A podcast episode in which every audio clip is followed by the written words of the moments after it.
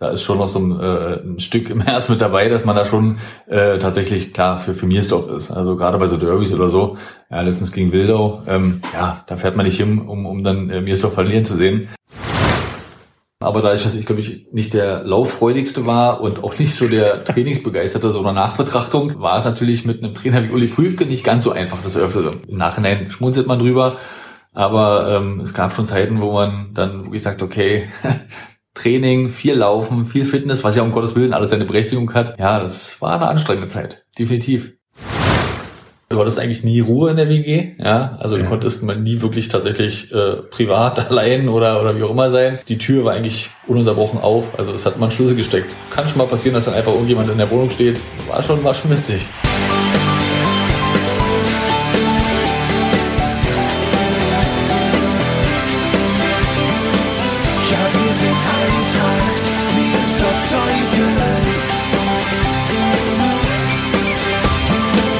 Damit herzlich willkommen zu Die Eintracht im Ohr, dem Podcast des SC Eintracht Miersdorf-Zeuthen. Man kann sagen, Nico Bergmann hat sofort eingeschlagen, als er im Jahr 2000 zum Wüstemarker Weg kam. Gleich in seiner ersten Saison erzielte er 30 Tore und hatte so großen Anteil am Aufstieg in die Kreisliga.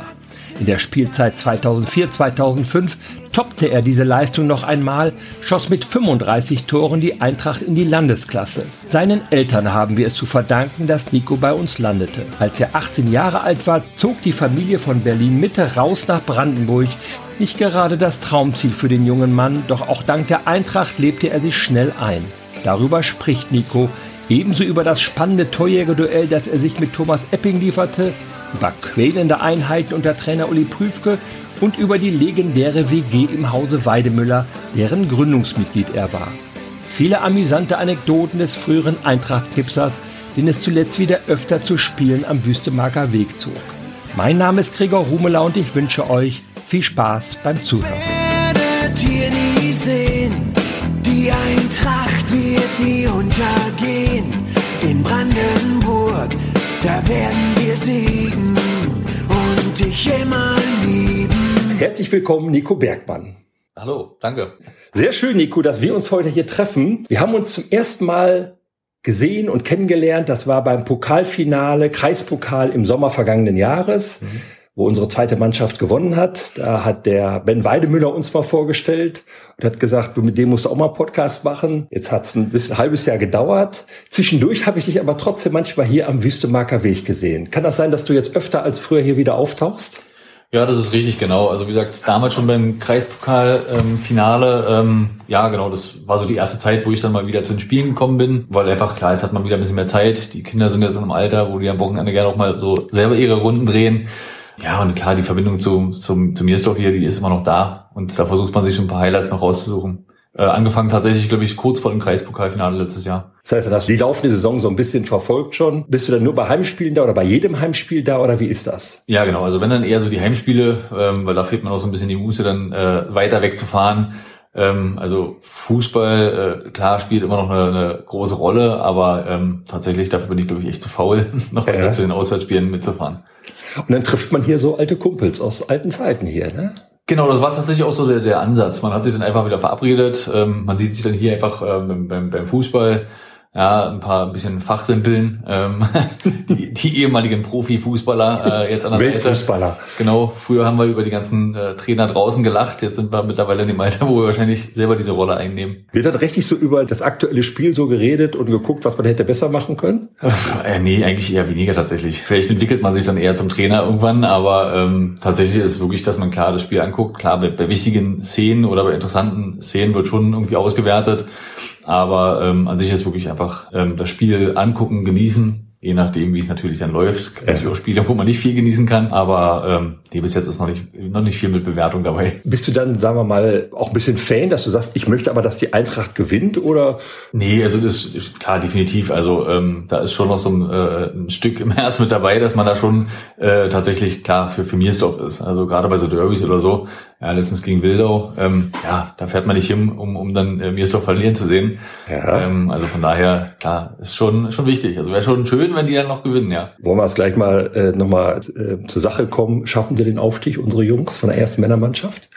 Äh, wäre schon nicht schlecht, aber muss man auch wieder gucken, ob es dann auch ähm, zur richtigen Zeit wieder kommt. Ja, also ich sag mal, wenn man, wenn man sich jetzt da oben rankämpft, äh, und gerade so aufsteigt, muss man gucken, ob es dann tatsächlich halt auch nächstes Jahr reicht, äh, dann oben mit, äh, ich sag mal, in der nächsten Liga dann zu bestehen.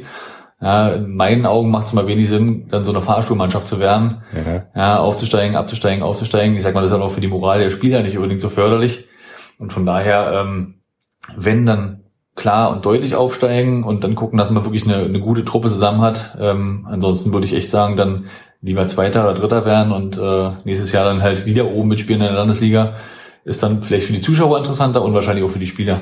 Gibt es so einen Spieler jetzt aktuell bei unserer Erstmännermannschaft, wo du sagst, Mensch, mit dem möchte ich auch mal zusammenspielen? Interessanter Fußballer, toller Fußballer? Auch an sich ist es ja klar, ich sag mal gerade so, weil ich halt früher selber Stürmer war, ist natürlich klar Niklas. Äh, Niklas Gostinowski. Genau, ähm, mit dem habe ich jetzt lustigerweise, wir hatten ja so ein, so, ein, so ein Weihnachtstreffen hier, am 26. treffen wir uns dann jetzt im Fußball.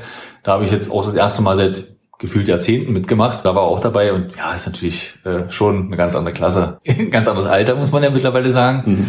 Und ähm, ja, ist natürlich ein Top-Fußballer. Du bist 2000 zur Eintracht gekommen. In einer Zeit, wo es dann langsam richtig bergauf ging, da reden wir gleich noch schon mal drüber. Wo kamst du eigentlich her? Eigentlich eher durch Zufall. Ähm, ich hatte das unglaubliche Glück mit 18 Jahren dass meine Eltern auf die grandiose Idee kamen, aus, aus der Mitte von Berlin nach Brandenburg ziehen zu wollen. Und ähm, ich habe zu der Zeit noch in Berlin gespielt, bin hier nach draußen gezogen. Darf ich mal eben nachfragen, war das jetzt ironisch gemeint? So ein 18-Jähriger würde vielleicht ja. gerne in Berlin bleiben. Das war ironisch ja, gemeint. Ja, natürlich. Ja, okay. Das war für mich tatsächlich eine, eine sehr harte Zeit mit 18 Jahren äh, aus, aus der okay. Hauptstadt, aus, der, aus einer Großstadt tatsächlich ins aufs Land zu ziehen, bin ja. ich ehrlich. Ja, genau. Und dann war es eigentlich eher der Zufall, dass ich hier gelandet bin. Ähm, klar, man wollte ja weiter Fußball spielen. Ähm, zeitlich war es eigentlich nicht möglich, dann, dann weiter mitten in Berlin äh, zu wohnen. Wir haben in Pankow umgewohnt, also genau auf der anderen Ecke. Und da fährst du nicht für Training äh, anderthalb Stunden hin und dann noch anderthalb Stunden zurück. Das ist nicht machbar. Genau, und ja, letztendlich geguckt, was ist hier in der Nähe und äh, dann tatsächlich einfach hier angerufen, geguckt, wann sind die Zeiten, eine Art Probetraining gemacht und äh,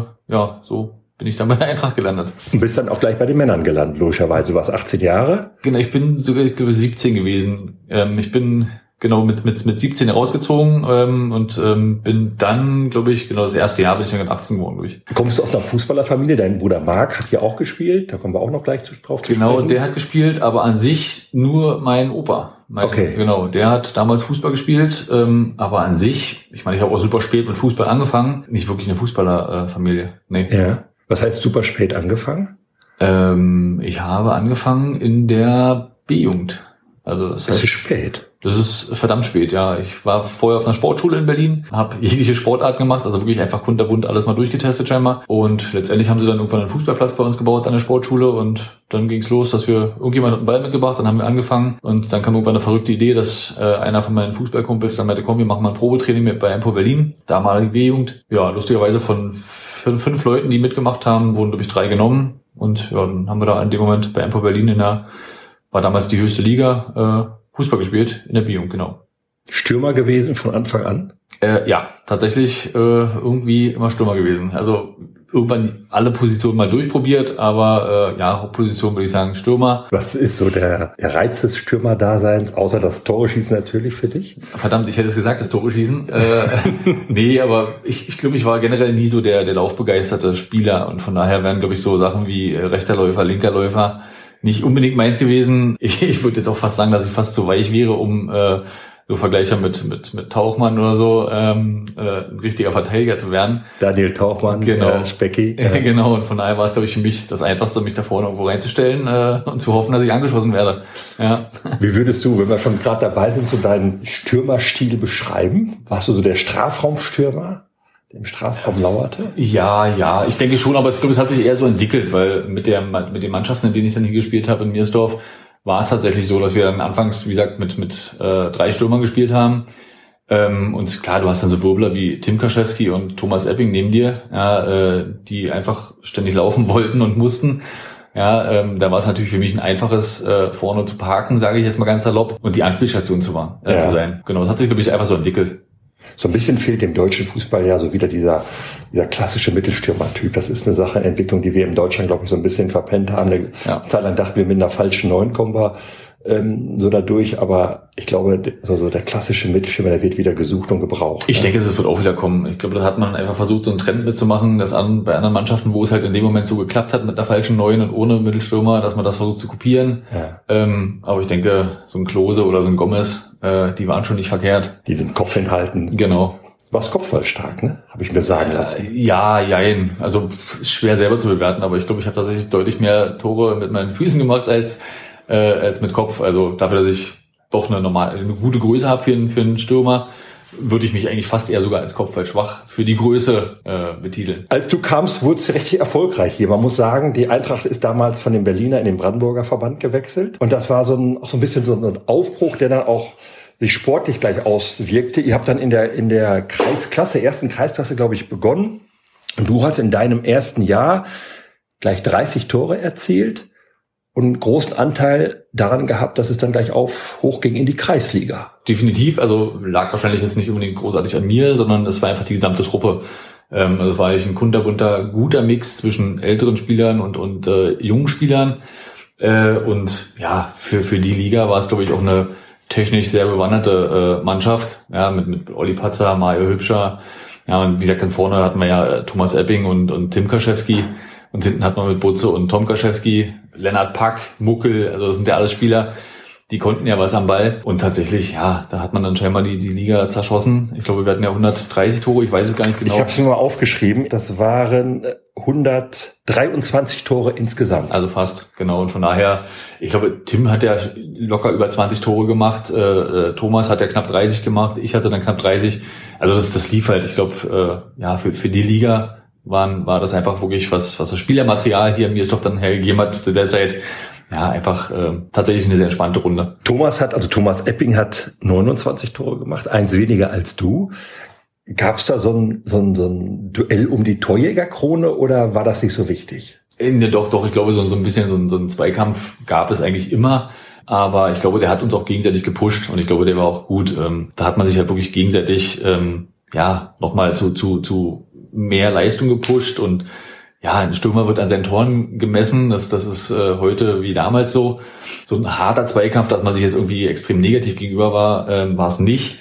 Ähm, wie gesagt, Thomas hat dafür, glaube ich, sind nicht gefühlt äh, 35 Elfmeter in der Saison rausgeholt und hat äh, auch deutlich mehr Vorlagen gemacht äh, als ich. Also von ja. daher ähm, würde ich sagen, war einfach ein gesunder Zweikampf. Dieses Duell spitzte sicher, ich habe mal nachgeschaut im Archiv, zum Ende der Saison nochmal sich überraschend zu. Du hattest äh, dann mal deutlich weniger Tore als Thomas, nämlich 24. Da ging es in das letzte Spiel, das war gegen MTV Wünsdorf. Das habt ihr mit 15 zu 0 gewonnen.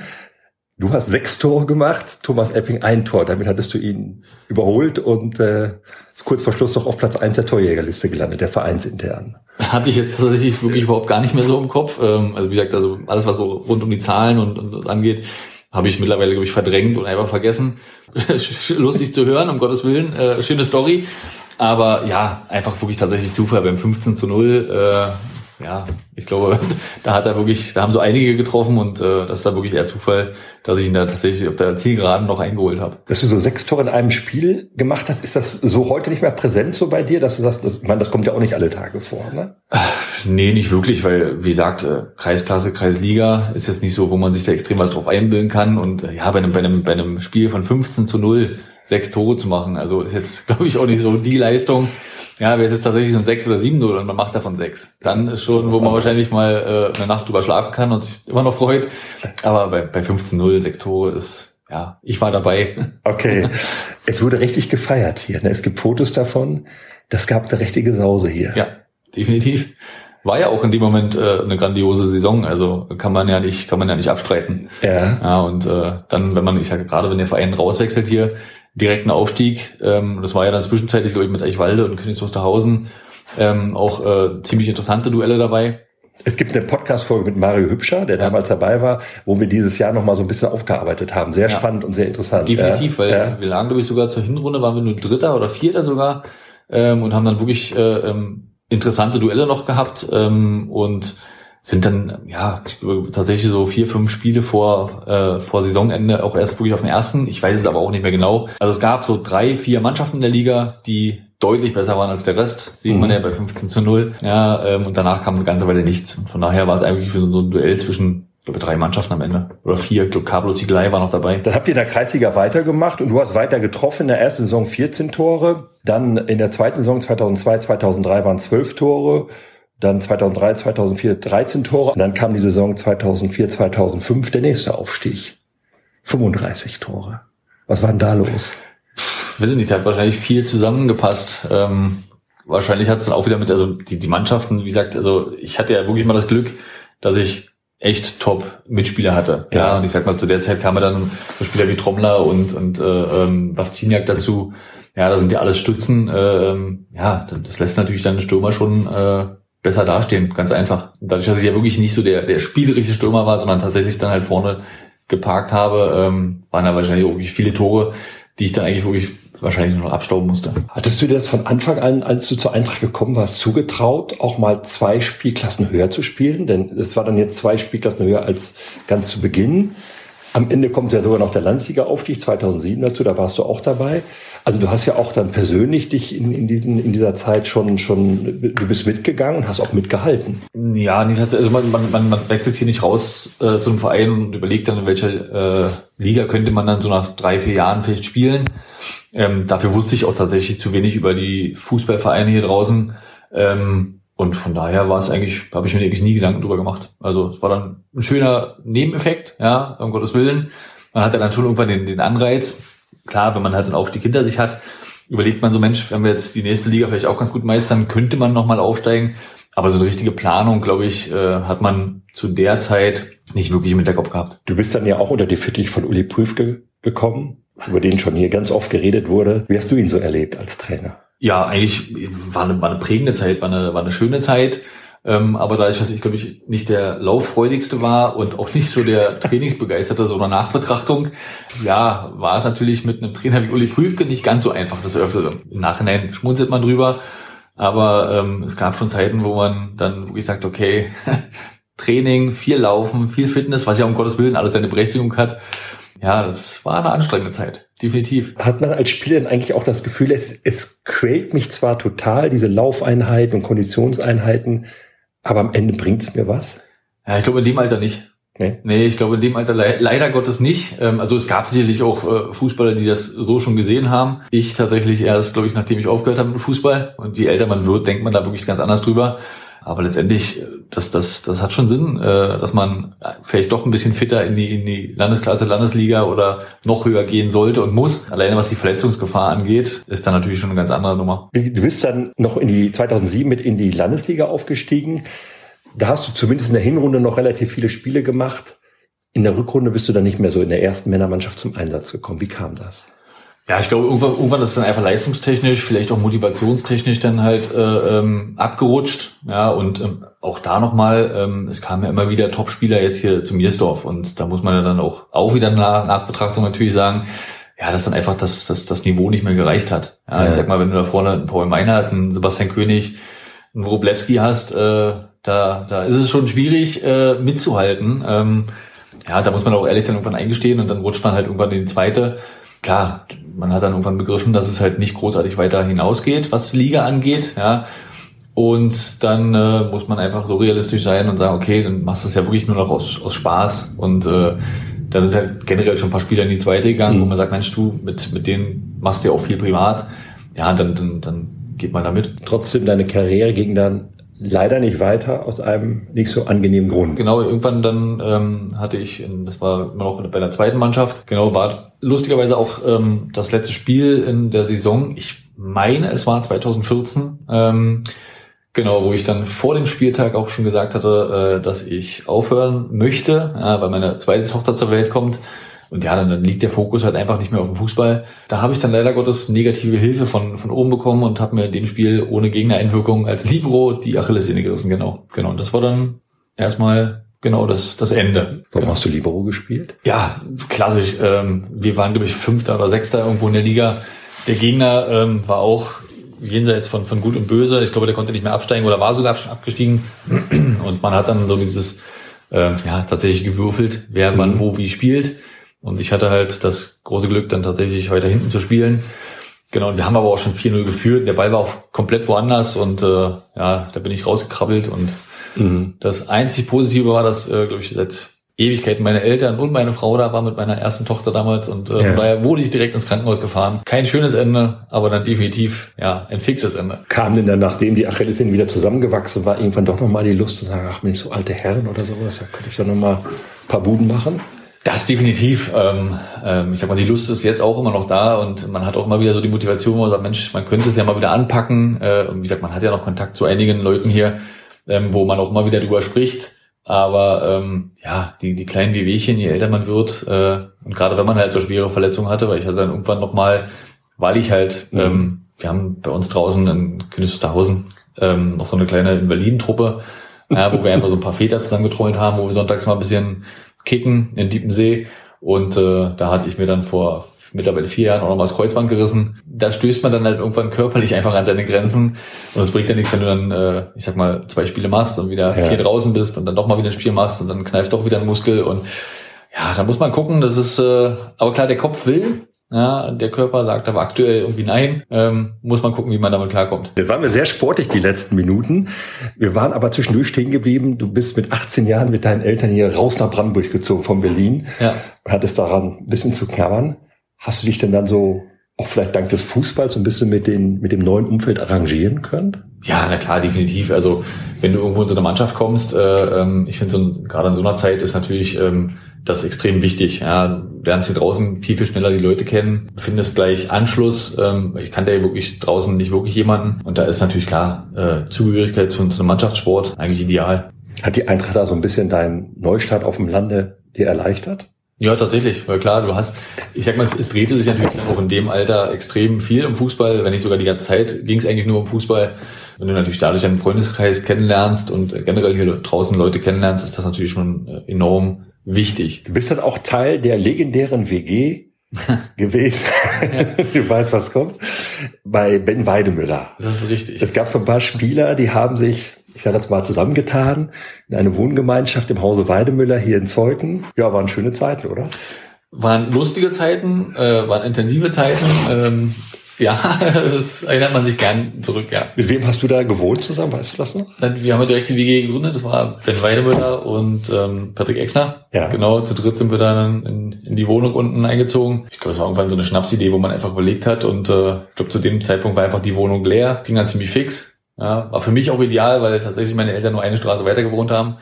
Ja. Zum Wäschewaschen nach Hause gegangen? Nee, das habe ich tatsächlich alleine hingekriegt. Ähm, war war so der erste Schritt, tatsächlich auszuziehen. Ja. Und wenn du natürlich damit mit Kumpels dann äh, zusammenziehst, das ist ja wie gesagt heute noch ein äh, Treffpunkt, glaube ich, für, für so einige. Und da kam dann auch regelmäßig so die halbe Mannschaft zusammen. Ne? Das war so ein, so, auch so ein, so ein Mannschaftstreffpunkt, Fluch und Segen zugleich, genau, weil du hattest eigentlich nie Ruhe in der WG. Ja, also du konntest mal nie wirklich tatsächlich äh, privat allein oder oder wie auch immer sein. Die Tür war eigentlich ununterbrochen auf. Also es hat man Schlüssel gesteckt. Kann schon mal passieren, dass dann einfach irgendjemand in der Wohnung steht. Ja, ähm, war schon, war schon witzig. Wurden da auch äh, große Siege gefeiert oder auch nicht so große Siege und ja. Niederlagen äh, verarbeitet? Definitiv, ja. Ich sag mal, tatsächlich war halt der, der, der günstigste Treffpunkt. Ja, es war erstens nah am, am Bahnhof. Ja, das heißt, jeder konnte direkt hinkommen. Ähm, dadurch, dass die Tür immer offen stand, äh, war es sowieso sehr entspannt. Ja, sei es zur Vorbereitung für, für Freitagabende in der Six äh, äh, oder sei es halt, um irgendwelche Siege zu feiern klar, da war die WG eigentlich immer eine Anlaufstelle. Wann bist du da rausgezogen, weißt du das so? Auf das Jahr habe ich hier wieder ja. nicht im Kopf. Nee, tatsächlich nicht. Aber irgendwann äh, war dann der Punkt erreicht, wo man sagt, okay, man will vielleicht doch sein eigenes Reich haben. Die Tür dann notfalls auch mal geschlossen haben. Was, ich habe ja dann damals auch äh, in der Fitnessbranche gearbeitet, wo du halt auch mal am Samstag arbeiten gehen musstest oder sowas. Und äh, wenn natürlich dann Freitagabend bis oder Freitagnacht noch ewig beim Bule ist, äh, stößt auch da irgendwann an deine Grenzen und äh, von daher. Du bist dann auch beruflich erstmal dem Sport sehr verbunden gewesen. Du hast gerade gesagt, du warst im, im Fitnessbereich tätig. Ja, eigentlich durchgehend, genau. Ich habe ähm, nach meiner Zeit ähm, auf der Sportschule ähm, hab ich, war ich kurz bei der Bundeswehr, klar, ganz normal Grundausbildung. Hatte schon da überlegt, ob ich Sportmanagement studiere, habe das aber sein lassen und habe dann ähm, erstmal eine Stelle als Sport- und Fitnesskaufmann angefangen, äh, angehängt gleich mit dem Diplom Fitnessökonom Genau, und habe dann zehn Jahre lang in der Fitnessbranche noch weitergearbeitet. genau, ging dann aber eher so Richtung Studioleitung. War auch eine sehr interessante Zeit ähm, und bin dann aber, ich weiß gar nicht, 2012 ausgeschieden aus der, aus der Fitnessbranche. Ab und zu spielst du noch mal Fußball, hast du erzählt, mit so ein paar älteren Herrschaften, wie ich weiß. Richtig. Ähm, was machst du sonst auch so sportlich? Ja, tatsächlich versucht man sich einfach in, in dem hohen Alter mittlerweile äh, einfach nur fit zu halten. Wie alt bist du? Das? Joggen, 41. 41, okay, ja. genau. Ähm, Joggen, äh, Fitnessstudio ist mal wieder angemeldet, um einfach nochmal zu gucken, ob man jetzt doch vielleicht einfach mal die Beachfigur bekommt. Nein, Quatsch. um, um sich tatsächlich einfach fit zu halten und äh, ja, dem Alter ein bisschen entgegenzuwirken. Gerade wenn man halt zwei Kinder im Alter hat, so zwölf und acht, will man ja auch, ich sag mal noch, der, der fitte Papa sein, ja, und nicht irgendwann einfach bloß hinterherhechten müssen. Bist du dann eigentlich hier auf dem Land sozusagen geblieben und hat sich wieder zurückgezogen in die große Weide? Nee, genau. Ich, Hauptstadt. ich bin hier draußen geblieben, ähm, was ich auch, auch da wieder nach Betrachtung äh, ähm, überhaupt nicht bereue. Weil gerade mit Kindern, äh, wie gesagt, wir wohnen hier in Königs Wusterhausen oben ähm, am Königspark, haben ein Reihenhaus schon seit 13, 14 Jahren, mhm. ähm, da würde ich nicht tauschen wollen. Also mhm. wenn ich jetzt berufstechnisch in Berlin unterwegs bin oder anderen Großstädten ähm, und dann mal sehe, wenn dann die Muttis mit ihren Kindern und Rucksack und Bollerwagen auf dem Spielplatz ziehen, Parkplatzproblematik und alles, äh, nee, ganz ehrlich, da bin ich dann echt zufrieden, wenn ich dann abends wieder nach Hause fahre. Mittlerweile ist es ja nicht mehr so das typische Land. Ja, ja sagen. Ähm, und von daher ähm, würde ich da echt nichts tauschen wollen. Klar, mhm. damals mit 18 war es schwierig, ja, glaube, ein heutiger 18-Jähriger würde wahrscheinlich auch eher in Berlin unterwegs sein wollen, aber äh, mittlerweile mit Kindern, nee, nee, dann lieber hier draußen. Und dann kannst du ab und zu mal hier rausfahren zum Wüstenmarker Weg. Genau. Kann man ein Fahrrad machen, wenn man möchte. Wenn man nicht da wieder diesen, diesen, diesen inneren Schweinehund hat, der im Flur sitzt und äh, sagt, ein Auto wäre auch bequem. Ja, ja also klar mit Fahrrad äh, war ich auch schon des Öfteren hier. Ja. Aber oftmals ist dann auch so, so, so ein Zeitding, dass man dann zu spät losfährt und dann doch wieder mit Auto herkommt. Ja. Aber auch da könnte man natürlich diesen Fitnessaspekt wieder mit einbauen und sich tatsächlich doch mal körperlich betätigen und herkommen, weil so weit ist es ja nicht. Nico, zu diesem Podcast gehört ein kleines Spielchen, entweder oder. Das wollen wir auch ab dem 101. Podcast, der dieser hier ist, äh, weiter fortsetzen. Linksfuß oder Rechtsfuß? Rechtsfuß. Hund oder Katze? Hund. Pizza oder Pasta? Pizza leider. Ketchup oder Mayo? Ah, Ketchup. Sommer oder Winter? Definitiv Sommer. Früh aufstehen oder lange schlafen? Ja, ich bin eher der Frühaufsteher. Geld ausgeben oder sparen? Leider Geld ausgeben. Geld oder Ruhm? Ruhm. Auto oder Fahrrad? Hat man eben schon beantwortet, leider Auto. Wein oder Bier? Bier. Aufzug oder Treppe? Treppe. Fisch oder Fleisch? Fleisch. Krimi oder Komödie? Definitiv Komödie. Theater oder Kino? Leider aktuell immer noch mehr Kino. Gehst du gerne mal ins Theater? Ich würde, ich nehme es mir echt tatsächlich öfter vor. Äh, ja. War schon ein paar Mal, aber äh, ja, ich glaube, Theater ist dann doch noch was Besonderes als als Kino und von daher äh, ja ist da Kino aktuell noch eher im Fokus. Okay, Dusche oder Badewanne? Dusche. Jeans oder Jogginghose? Jogginghose. oh, Cola oder Pepsi? Cola. Stadt oder Land? Ja, Land. Mittlerweile Land. Ja, Damals eher Stadt. Hätte nie gedacht, dass dieses Begriffspaar, Begriffspaar mal so bedeutend sein könnte in einer, einem Podcast. Unter Wasser atmen oder fliegen können. Unter Wasser atmen. Lieber Nico, vielen, vielen Dank, dass du dir die Zeit genommen hast, dass du uns so ein bisschen mitgenommen hast auf deine Zeit hier bei der Eintracht. Schön, dass du wieder relativ regelmäßig dabei bist. Würde mich freuen, wenn wir uns weiter hier öfter sehen am Wüstemarker Weg. Du bist immer herzlich willkommen. Vielen lieben Dank, dass ich dabei sein durfte. Und äh, ja, ich werde mir Mühe geben, ich werde äh, gerne öfter wieder vorbeikommen, ähm, solange die Spiele natürlich wieder so schön sind. Sehr schön, wunderbar. Vielen Dank.